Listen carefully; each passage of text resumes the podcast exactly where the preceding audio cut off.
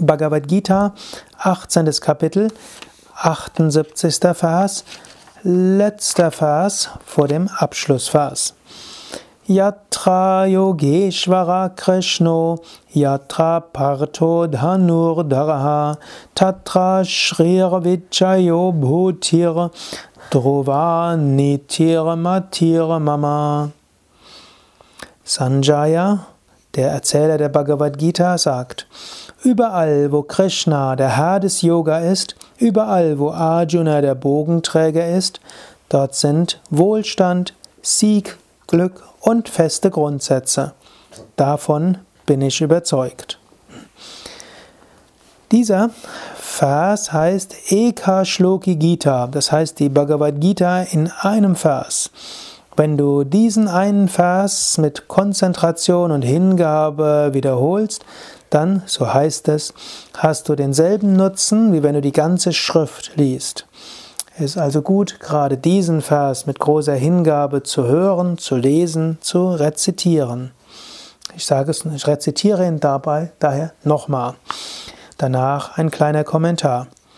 Mit großer Hingabe höre ihm zu, mit dem tiefen Wunsch, die Essenz der gesamten Bhagavad Gita zu verstehen.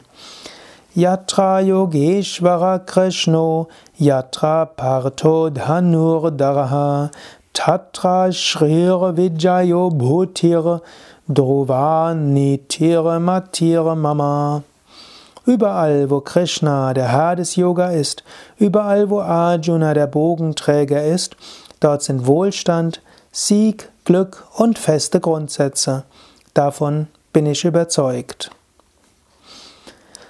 Und wo ist Krishna? Krishna ist überall da, wo Hingabe ist. Krishna ist überall da, wo dein Herz geöffnet ist.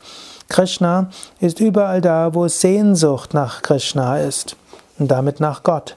Du weißt ja, in Bhagavad Gita kann man weit sehen. Es geht nicht nur um Krishna. Krishna, Gott, Göttin, das Göttliche, wie auch immer du sehen willst.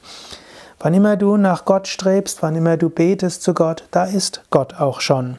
Gott ist natürlich sowieso überall, aber in dem Moment, wo du nach Gott strebst, in dem Moment, wo du Gott wahrnehmen wünschst, in dem Moment, wo dein Herz von Liebe gefüllt ist, in dem Moment ist Gott spürbar. Und wo ist Arjuna? Gut, Arjuna ist immer da, wo auch Krishna ist. Arjuna heißt Hingabe, Arjuna heißt Wunsch zu wissen, Arjuna heißt Bereitschaft zu praktizieren, Arjuna heißt auch mit Enthusiasmus und Mut das umzusetzen, was du für richtig erkannt hast. Arjuna heißt spirituelle Praktiken üben.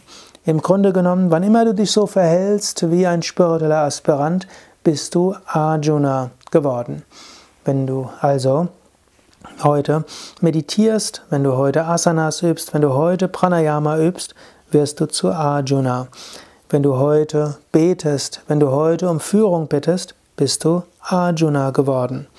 Und wenn dabei Hingabe da ist und wenn dabei Gebet da ist, wenn dabei bewusste Sehnsucht danach ist, Gott zu erfahren, wenn du mit vom Herzen her Gott versuchst zu spüren, dann ist dort Krishna. Und wenn du also Arjuna geworden bist und durch deine Hingabe in der Gegenwart von Gott bist, dann kommt Wohlstand. Wohlstand hm, heißt zunächst spiritueller Wohlstand. Wohlstand heißt Freude, hm, Ananda. Wohlstand heißt das Gefühl der Gegenwart Gottes. Das kommt dann, wenn du an Gott denkst und wenn du selbst zu Arjuna wirst. Aber da steckt auch noch eine andere Weisheit dahinter. Jesus sagt es ja auch, strebe zuerst nach dem Königreich Gottes, dann wird dir alles andere von selbst zufallen. In diesem Sinne musst du es anders machen, als es viele Menschen machen. Viele Menschen sagen, ich erledige erst alles, was zu erledigen ist in meinem Alltag. Ich sorge dafür, dass ich habe, was ich brauche. Und wenn ich dann noch Zeit habe, dann hm, werde ich mal etwas Spirituelles lesen, ein paar Praktiken üben und schauen, Gott zu erfahren. Und wenn ich weniger Zeit habe, gut, dann verschiebe ich meine spirituelle Praktiken und spirituelle Sehnsucht. Mache es andersrum. Strebe zuerst nach dem Königreich Gottes, dann wird dir alles andere zufallen. In diesem Sinne, strebe zuerst nach Gott und dann kommt auch Wohlstand. Du wirst vielleicht nicht so reich werden wie Milliardäre, du wirst aber alles haben, was du brauchst und du wirst das Gefühl haben, Wohlstand zu haben. Hm, das besagen viele Schriften, ist auch das Geheimnis der Entsagung. Solange du Reichtum hinterherrennst, hast du immer das Gefühl, arm zu sein. Wenn du dem Reichtum aber nicht mehr hinterherrennst, sondern stattdessen nach Gott strebst, dann wird dir alles hinterherlaufen, was du brauchst. Daher strebe zuerst danach, zu Arjuna zu werden und Krishna zu erfahren. Er sagt dann, es sind dort Sieg. Sieg heißt auch spirituelles Wachstum. Sieg heißt auch Sieg über deine eigenen Verhaftungen. Er sagt, dort sind Glück. Wenn du spirituell strebst, dort ist wirklich Ananda zu erfahren. Hm, wenn du nach anderem strebst, dann magst du mal Freude und mal Leid erfahren, aber nicht wirklich tiefe innere Befriedigung. Daher strebe nach dem Göttlichen, strebe danach, wie Arjuna zu sein, strebe danach, Krishna zu erfahren. Darin allein ist tiefes Glück zu erfahren. Und damit es auch praktisch wird, sagt Sanjaya, da sind feste Grundsätze. Hm, also es reicht auch nicht einfach nur aus, dass du dir, dass du einfach ab und zu mal an Gott denkst, sondern auch feste Grundsätze. Es gilt auch, einiges in die Praxis umzusetzen. Nicht nur Grundsätze oder Vorsätze, sondern feste Grundsätze. Fester Grundsatz zum Beispiel täglich zu meditieren. Fester Grundsatz, täglich andere spirituellen Praktiken zu machen. Fester Grundsatz, jeden Tag etwas aus einem spirituellen Buch zu lesen oder einem spirituellen Podcast zu lauschen. Fester Grundsatz, ethisch zu handeln.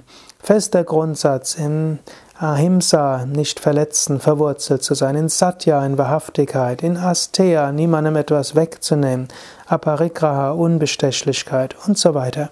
Das sind feste Grundsätze. Fester Grundsatz, jeden Morgen an Gott zu denken. Fester Grundsatz, jeden Abend an Gott zu denken. Fester Grundsatz, am Tag immer wieder an Gott zu denken. Diese feste Grundsätze gepaart mit Hingabe, führen zu Wohlstand in jeglicher Hinsicht, dem Gefühl von Freude und schließlich zum höchsten Vijaya. Höchstes Vijaya, Sieg heißt höchste Verwirklichung. Nirvikalpa Samadhi heißt Erleuchtung, heißt Nirvana, heißt Gottverwirklichung. Dahin will dich die Bhagavad Gita führen. Dies war jetzt der letzte eigentliche Vers der Bhagavad Gita. Beim nächsten Mal werde ich noch den Abschlussvers der Bhagavad Gita rezitieren. Man kann auch sagen, der Nachvers und vielleicht noch ein oder zwei Inspirationen lang über die Bhagavad Gita selbst etwas sagen. Mein Name Sukadev von www.yoga-vidya.de